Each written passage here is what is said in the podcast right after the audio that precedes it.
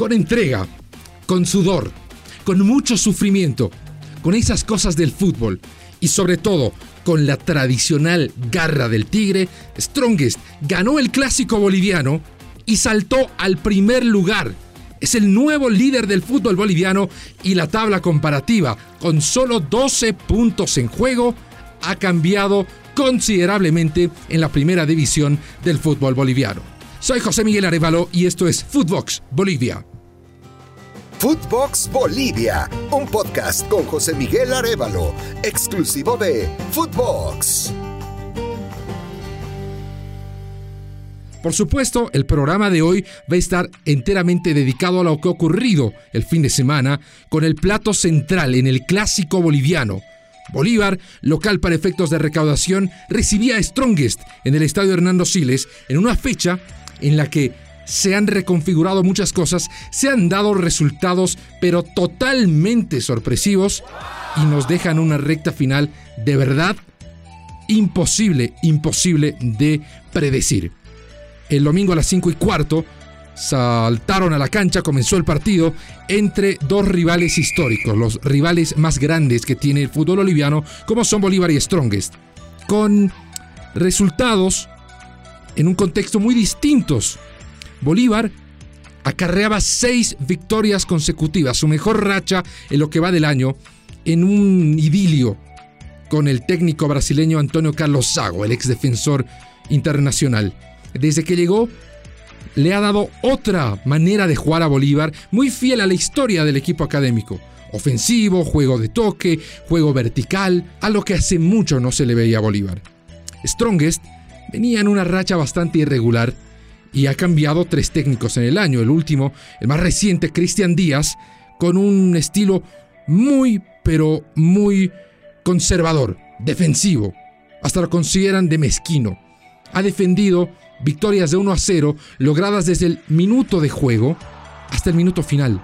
Ha preferido cuidar ventajas mínimas a buscar el, el, segundo o el tercero. Así se ha caracterizado esta etapa de Cristian Díaz, que ha llegado sobre el final de la temporada, digámoslo así, con la promesa y el único objetivo de salir campeón.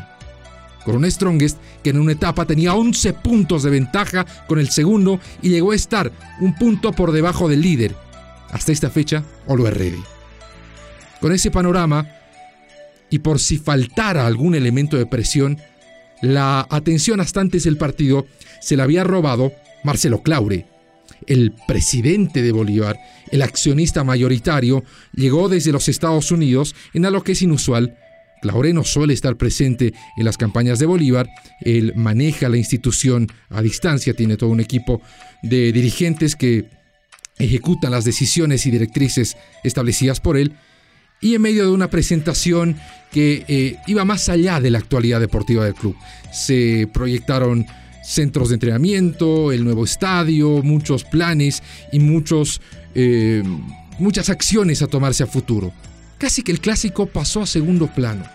Y pareciera que la presión de tener al jefe en la casa, de alguna manera, le jugó en contra al primer equipo, que tuvo un partido realmente descolorido esto obviamente se explica también en parte por una ausencia considerable como la de Roberto Carlos Fernández, el zurdo volante lateral que no pudo estar después de una lesión cosechada en la fecha internacional con la selección boliviana, que fue reemplazado por el joven Kevin Salvatierra y que el propio Salvatierra no pudo terminar el partido, salió lesionado, parecían sumar elementos para una tormenta perfecta para Strongest y totalmente devastadora para Bolívar. Bueno, el partido no fue bueno.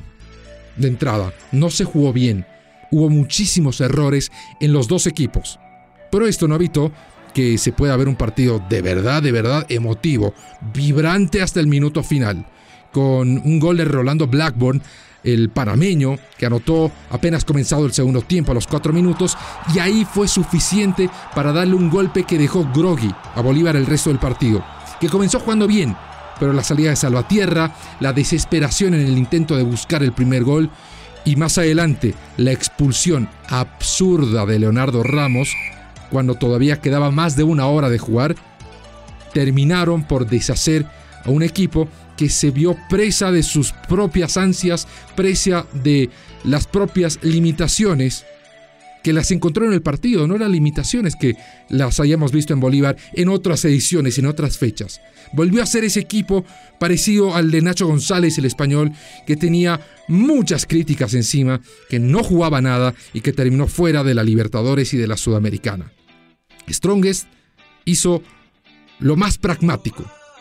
Clint Caja anotó el gol y se dedicó a defender a ganar algunos minutos, porque es cierto que varios jugadores de Strongest pasaron bastante tiempo sobre el césped, a apelar a una figura que parece inacabable, que es la del portero Daniel Vaca, que sacó todo, sacó absolutamente todo.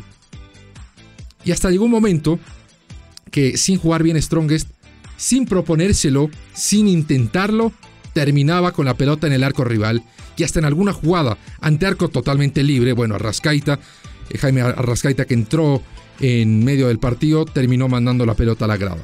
Bueno, el resultado final, victoria de Strongest 1 a 0. Corta, pero suficiente. Solitaria, pero muy útil. Sufrida, pero decisiva. Esta victoria pone a Strongest como líder absoluto de la tabla con 56 puntos cuando quedan todavía 4 fechas por jugar, casi nada. 12 puntos en disputa. Bolívar se quedó en el cuarto lugar con 49. Perdió después de dos meses, no perdía desde el 19 de septiembre cuando cayó contra otro rival directo que fue Independiente. Y prácticamente se despide de cualquier pelea por el título. Era importantísimo para Bolívar ganar, porque si ganaba quedaba un punto de Strongest y por los resultados que les voy a contar ahora, se le abría pero de palmo a palmo la lucha por el título. Ausencias, un partido mal planteado, la presencia del jefe.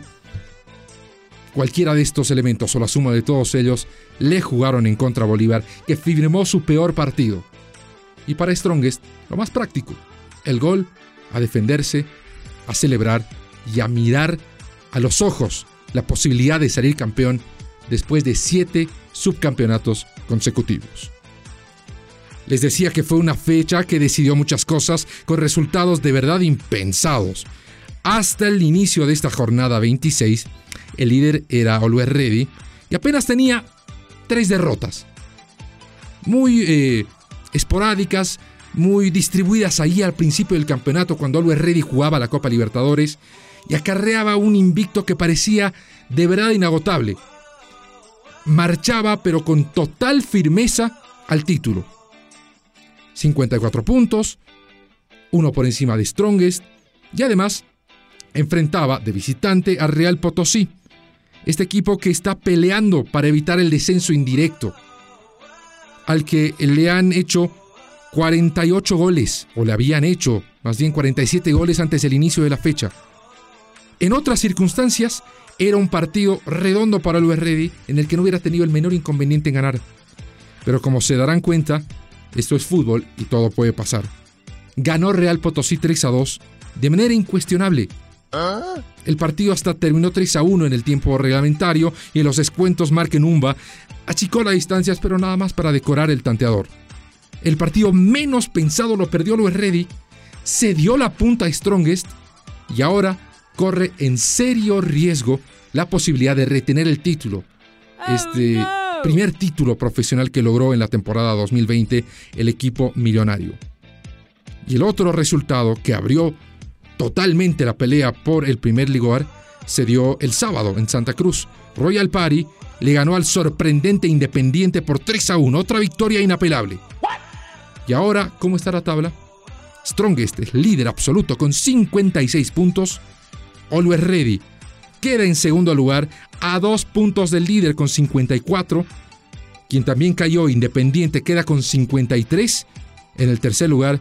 Y Bolívar, el gran derrotado de la fecha, queda en cuarto lugar con 49 puntos. Como están las cosas, Strongest jugaría la fase de grupos, coronándose campeón si terminara hoy el torneo, lo acompañaría a la fase de grupos de Libertadores, Oliver Ready, y a las preliminares irían Independiente y Bolívar. La lucha por el título parece haberse reducido a tres, a Strongest, Always Ready e Independiente, en ese orden, que en la próxima fecha los tres juegan en casa. Strongest contra Aurora, que tiene una mínima aspiración de meterse en la Copa Sudamericana, bastante lejana. Always Ready recibirá Guavirá, que está peleando el último lugar por la Copa Sudamericana, el octavo de la tabla, se ha afincado ahí y no quiere ceder ni un centímetro más. E Independiente, que jugará en casa contra Real Santa Cruz, con una situación, la de Real Santa Cruz, muy parecida a la de Aurora, casi sin chances de llegar a la Sudamericana, pero con el sueño de meterse en una Copa Internacional.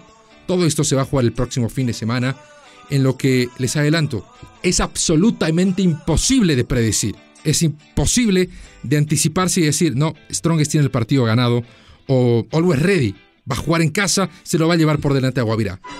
Porque este es el fútbol boliviano, el fútbol más impredecible del planeta. Bueno, mis amigos, es todo el tiempo que tenemos por hoy. Les recuerdo que tenemos nuevos episodios de Footbox Bolivia todos los lunes y todos los viernes, disponibles en su plataforma de podcast favorita. Conmigo será hasta el viernes cuando nos anticipemos a esta jornada, cuando estemos cerca de la fecha número 27 y cuando estemos cerca de que falten nada más que nueve puntos para conocer al próximo campeón boliviano. Footbox Bolivia con José Miguel Arevalo, podcast exclusivo de Footbox.